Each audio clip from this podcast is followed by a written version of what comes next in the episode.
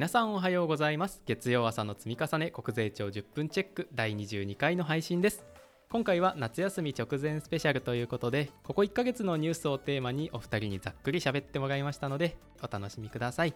それでは本編参りましょう。どうぞ。おはようございます。税理士の村木です。おはようございます。税理士の米津です。このシリーズは国税庁の新着情報を2人で話すトーク企画です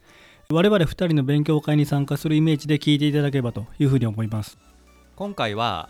配信日も夏休み間近ということでいつもの国税庁新着情報からちょっと離れて経済関連の一般的なニュースも取り上げてみたいと思います。税理士目線でコメントをしてみますのでリスナーの皆様も一緒に考えていっていただけたらと思います。早速なんですけれどもいくつか紹介してほしいよというニュースが手元に来ていまして例えばこれなんてどうでしょうかね。為替の話で1ドル、まあ、139円まで急落をしてこれ7月半ばのニュースですけど約24年ぶりの円安水準を更新していますと。いうようなニュースがあったんですけれどもこのニュースどのようにご覧になってますか？村木先生。はいそうですね。税金の話というよりはまずは当然あの私のクライアントなり関係者の中でもやっぱり円安が原因でというわけではだけではないでしょうけど原材料高が進んでかなりコスト増になってるっていうところがあるので今の日本の経済の状況としては円安ってなかなか厳しいことの方が多くなってきたんだなっていうのは感じますね。結構業種によってかなり明暗分かれるようなところもあるんですかね、うん、そうですよね。これまああのせっかくなんで税金の話でいくと、まあ、こんだけ円安が進んでというところで我々関係するのはやっぱり決算時の外貨建て債券債務の話ですよね。そうですね。ちょっとややこしいところもありますよね。そうですよね。だからこの辺の換算を当然忘れてしまうと、これだけレートが変わってしまうと、損益にインパクトが大きくなるので、外貨建て債券債務のうち換算しないといけないものと、しなくていいものがあると思うので、まあ、そこを忘れないようにしないといけないというのは実務してて思いますね。そうですね。法定換算というのがあるんですね、税務上の。そうですよね。長期の外貨建ての債券債務とか長期の外貨預金っていうのは発生時の換算でいいけども、うんうん、短期のものは期末時換算だとかねありますもんね。そうですよね。外貨建てのあの債券債務とかあの預金については短期のものについては今村木先生のおっしゃった期末時のあの換算法と期末日現在のレートに直しますよと。で長期のものについては発生時なんでまあ期末のレート換算はしないんだということですね。そうですねちなみにこれってあの初歩的な質問というかあのあれでお恥ずかしいんですけれどもそもそも外貨の預金をしましたっていう時って資産表っていうか BS にその基中はこれどのようなふうに計上するんでしたっけ？これドルで表示するわけじゃないですよね。そうですよね。日本の帳簿なんで円換算しないといけないと。通達であったと思いますけども各社その時のレートだったりその月の平均だったり前月の平均だったりということで継続して適用すれば円換算ルールでいいですよっていうのがあったと思うのでそれに基づいてや皆さんされてるんだと思いますね。なるほど。継続適用っていうのがまあ大事ですね。そうですね。もともとどういうふうな処理をしてたのかっていうのはちゃんと確認をすると。ただあのちょっと思い出しましたけど昔すごい円高になった時79円ぐらい民主党の時でしたっけ？その時にやっぱり問題になったのがこの簡単な話でその時は円高だったんで外貨建て債券について含み損が出る。為替差損が出る方向だったと思うんです。その時に、シコレの120何条かに、外国為替相場の一時変動があった場合、具体的に言うと15%でしたけど、おおむね15%以上の買い差がある場合、つまり帳簿の金額と期末時の為替レートで15%以上差が出た場合は、発生時換算法のものを期末時換算法にしていいよっていうのがあるので、その適用を忘れないようにねっていうのを務めた時に、先輩から教えてもらったのを今思い出しました。だから今回も15%以上の変動っていうのはあり得ると思うので発生時換算の方のものでも期末時換算法に置き換えていいっていうルールがあるのでそれを忘れないようにしないといけないなと今思いました。なるほど。今回の場合ちょっとその液出しができる可能性があるみたいなことですか？そうですね。出したりもしもしくは外債券債務の方長期の借り入れとか、ねうん、そそっち側は損だと思うのでまあ、あの別にあの好き勝手寄り込んでいいとは思いませんけどもそういう通達というか法令があるっていうのだけ忘れないようにしないといけないなという感じですか？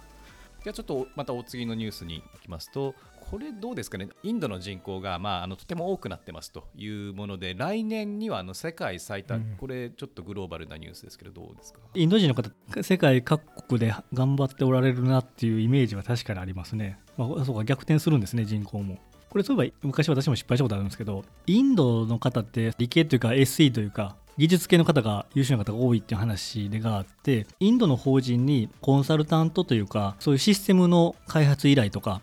をお願いして日本の会社がインドの法人に技術上の役務料金っていうんですかねをお支払いするというケースがあってでこれあの普通に考えるとまあ、あの源泉徴収の話なんですけど外国法人による人的役務の提供って話になるので通常はその人的役務の提供がどこで行われたか。日本で行われてれば日本の国内源泉所得だし海外で行われてれば国外源泉所得。で国内源泉所得だったら源泉徴収がいるって話が原則だと思うんですけどなので一般的にこういう話でいくと現地で作業されてるはずなので日本では駅の提供を行えていないので国外源泉所得だから源泉徴収不要っていうのが多分他の国では一般的だと思うんですけどインドの場合はあのインドと日本の租税条約が特殊でこの部分に関してはどこで役務提供を行われたかというよりは債務者の場所債務者主義が取られていると。だから日本法人が債務者で払うんであれば日本で発生したと考えて国内源泉所得になるっていう特殊な租税条約があるっていうのが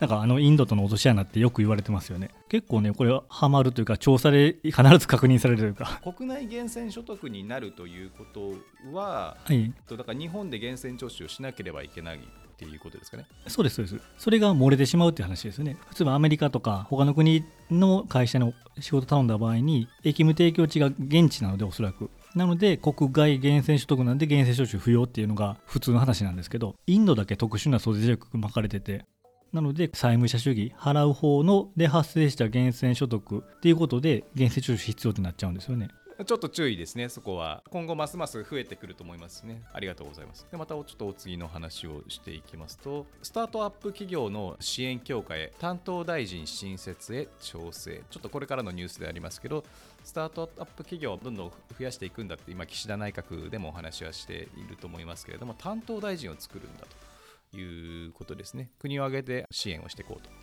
いうことのようですけれどもこれまあスタートアップっていう話でいくとあの税制でいくと令和2年度の改正だったと思いますけどオープンイノベーション促進税制か、はい、そうですっていうのができて結構経ちますけど結局令和4年度改正でちょっと拡充して延長みたいなことになってっててですねその制度をもし使えるところがあればそれを注意しないといけないなっていうのは聞いてて思いましたね。これまあ正直なんとなく苦手意識があるというかまあ大きな会社のやるやつでしょっていうような そうですよね。なんとなくちょっとあまり理解してない部分が正直あるんですけど、まあ、ざっくりとどんな話でだったんですけどオープンイノベーション。そうですね。令和4年改正ちょっと変わっているので令和4年改正後で考えると基本的には設立10年未満で一定の要件を満たす場合は15年未満だったと思いますけど、まあ、そういう10年15年未満の未上場のスタートアップ企業に出資したらその出資した金額の25%を所得控除していいですよっていう主税局側としては非常に考えられない特例だっていう位置づけで考えていらっしゃるみたいですけど